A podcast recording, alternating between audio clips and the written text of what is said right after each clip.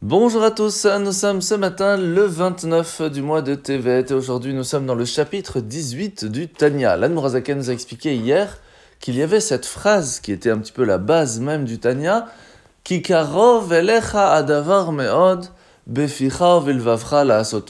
Comme il est facile, et même pas seulement facile, il est très facile, très proche à nous de réussir à ressentir un amour et une crainte de Dieu qui va nous amener à accomplir la Torah et les mitzvot convenablement. Alors déjà hier nous avions cette question. C'est pas du tout évident pour tout le monde de le faire, on le voit bien, c'est un travail sur soi-même. Comment peut-on dire que chacun d'entre nous a la facilité de réussir à accomplir la Torah et les mitzvot avec amour?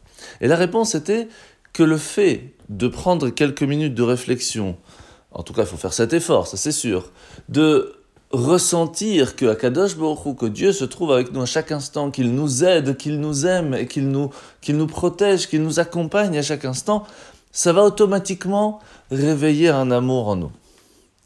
Sauf que pour cela, il faut quand même un petit peu de, de connaissance, un petit peu de capacité intellectuelle. Est-ce que ça, c'est vraiment accessible à tous? Est-ce qu'on peut vraiment dire sur ça que c'est très proche à nous? La réponse est non. Alors, comment ça se fait que cette phrase nous dit que c'est très facile pour chacun d'entre nous? Pour répondre à cette question, il y a une autre phrase qui est très importante. C'est que ce n'est pas possible de dire qu'un juif a envie de se séparer de Dieu ou n'aurait pas envie de se rapprocher de lui. Ça n'existe pas.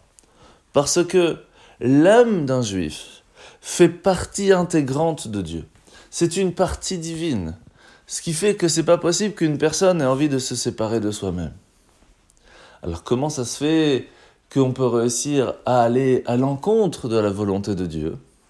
Parce que nous avons en nous quelque chose d'autre, ce qu'on appelle le Yetzerara, le mauvais penchant, un vent de folie qui va venir chez la personne et qui va lui trouver une excuse que ce n'est pas très grave de se séparer de Dieu, de couper son âme, de bloquer la bénédiction divine. Et c'est à cause de ça qu'on peut arriver à fauter.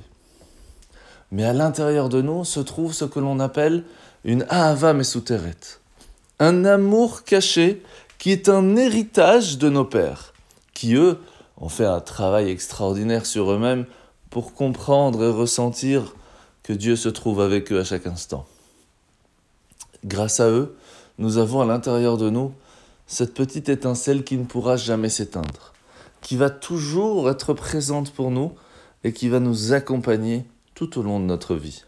Et rien que par ça, nous pouvons réussir à accomplir les commandements divins, et ça, c'est très proche à nous. Les mitzvot de ce matin.